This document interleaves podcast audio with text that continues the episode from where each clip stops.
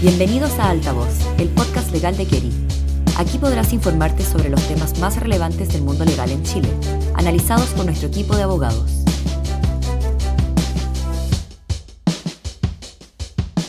Hola a todos y todas, espero que se encuentren muy bien y estén cuidándose en sus casas. Hoy vamos a hablar sobre lo que ocurrió con el comercio electrónico en Chile en el año 2020, abordando las principales tendencias y cambios normativos. Es un gusto estar hoy con ustedes. Soy su anfitrión, Eduardo Rebeco, asociado al Grupo de Derecho del Consumo y Publicidad de Keri. Y en esta oportunidad conversaremos con dos asociadas de Keri expertas en Derecho del Consumo, la asociada senior María José Martaid, junto a Javiera Durán, a quienes tengo el gusto de saludar. María José, Javiera, ¿qué tal? ¿Cómo están? Hola Eduardo, muchas gracias. Es un gusto también estar hoy día en este podcast de comercio electrónico. Muchas gracias también Eduardo, me sumo a las palabras de María José. Nos alegramos de que nos acompañen y que se encuentren muy bien. Para empezar la conversación y solo a modo de contexto, es relevante mencionar algunos puntos previos a la discusión. Sin lugar a dudas, uno de los grandes temas en materia de consumo ha sido el boom que ha experimentado en el año 2020 el comercio electrónico en nuestro país. Y si bien es cierto que hace tiempo los expertos venían pronosticando el aumento de esta modalidad de consumo, nadie puede negar de que la pandemia vino a acelerar este proceso de transición presencial al virtual. Según cifras de la Cámara de Comercio de Santiago, en el año 2019 las ventas por e-commerce aumentaron un 25% respecto del año anterior y se pronosticaba un crecimiento de un 15 a un 25% para este 2020. Sin embargo, contra todo pronóstico, el comercio online tuvo una alza considerable, creciendo un 214%, cifra que sobrepasa con creces el pronóstico mencionado. Entonces, ante esta realidad, no cabe sino preguntarse cuál es la situación de los consumidores de e-commerce y los derechos que el ordenamiento chileno consagra. Entonces, adentrándonos con las preguntas y lo que nos convoca en esta discusión, eh, actualmente y a grandes rasgos, ¿qué, obligaciones tienen las empresas en relación al comercio electrónico en nuestro país? Bueno, Eduardo, muy, muy buena pregunta.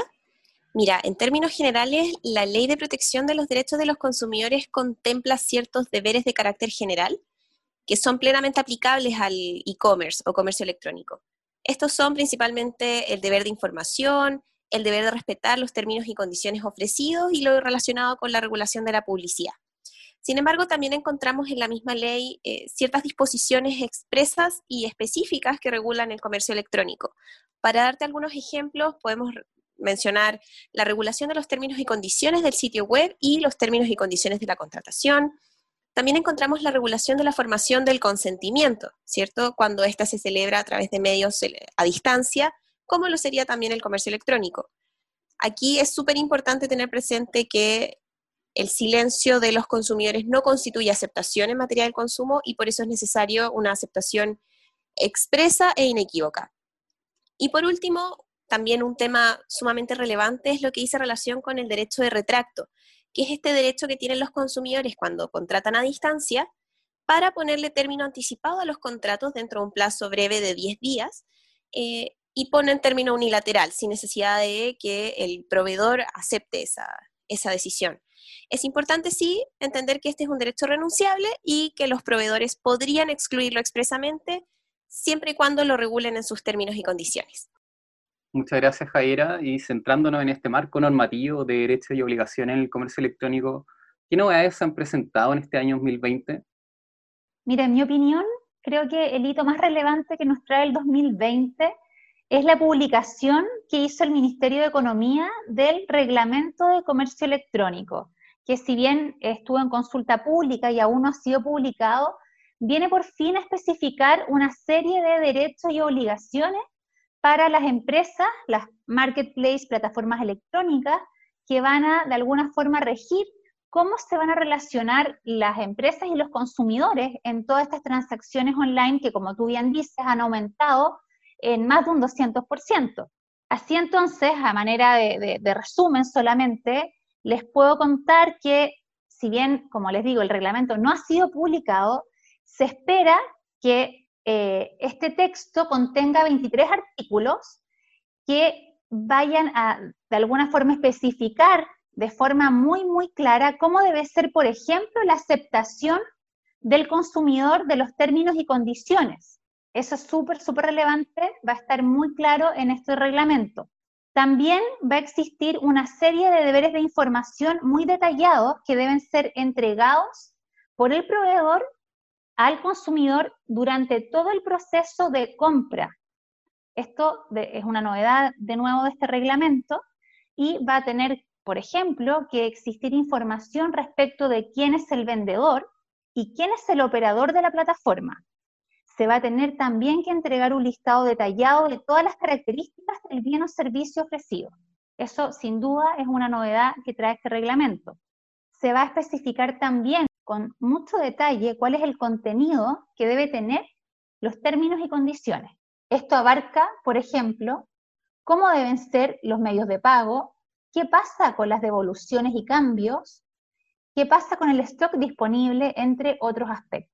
Algo relevante también, como dijo Javiera, es el derecho a retracto ya no basta solo con informarlo de los términos y condiciones, sino que va a ser obligación del proveedor establecerlo de manera destacada y de fácil acceso a la plataforma web.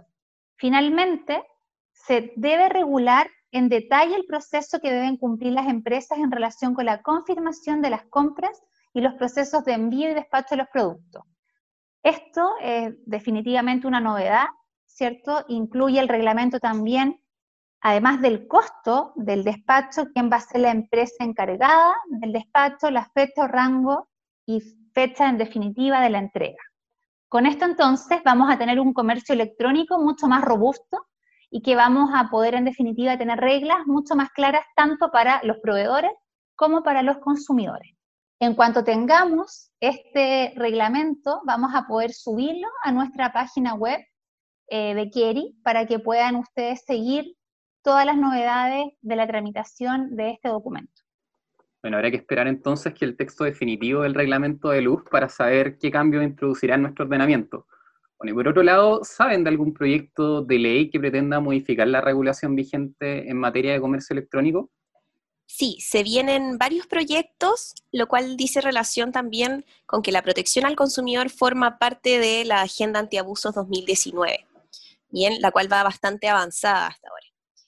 Para darte algunos ejemplos de los proyectos de ley que se vienen, eh, los últimos proyectos que han sido presentados al Congreso se relacionan principalmente con el ejercicio y el fortalecimiento del derecho de retracto y también la regulación y especificación de todo lo que dice relación con los deliveries, eh, los tiempos de entrega, el despacho, etc. En términos generales se plantea la incorporación de un derecho específico de los consumidores a recibir los productos dentro de los plazos acordados. Bueno, todo eso aparte, como dijo María José, de que se apruebe el texto definitivo del reglamento. Muchas gracias, muy clara la exposición el día de hoy. Agradecemos a nuestra expositora y esperamos haya sido utilidad el contenido de esta cápsula, tanto para consumidores como para proveedores que ponen a disposición estas plataformas electrónicas. Y los dejamos invitados a seguir escuchando nuestro canal. Muchas gracias por escucharnos el día de hoy. Gracias por escuchar Altavoz, un programa de Kerry creado para mantenerte al día con las novedades más relevantes del mundo legal. Te esperamos en nuestro próximo episodio.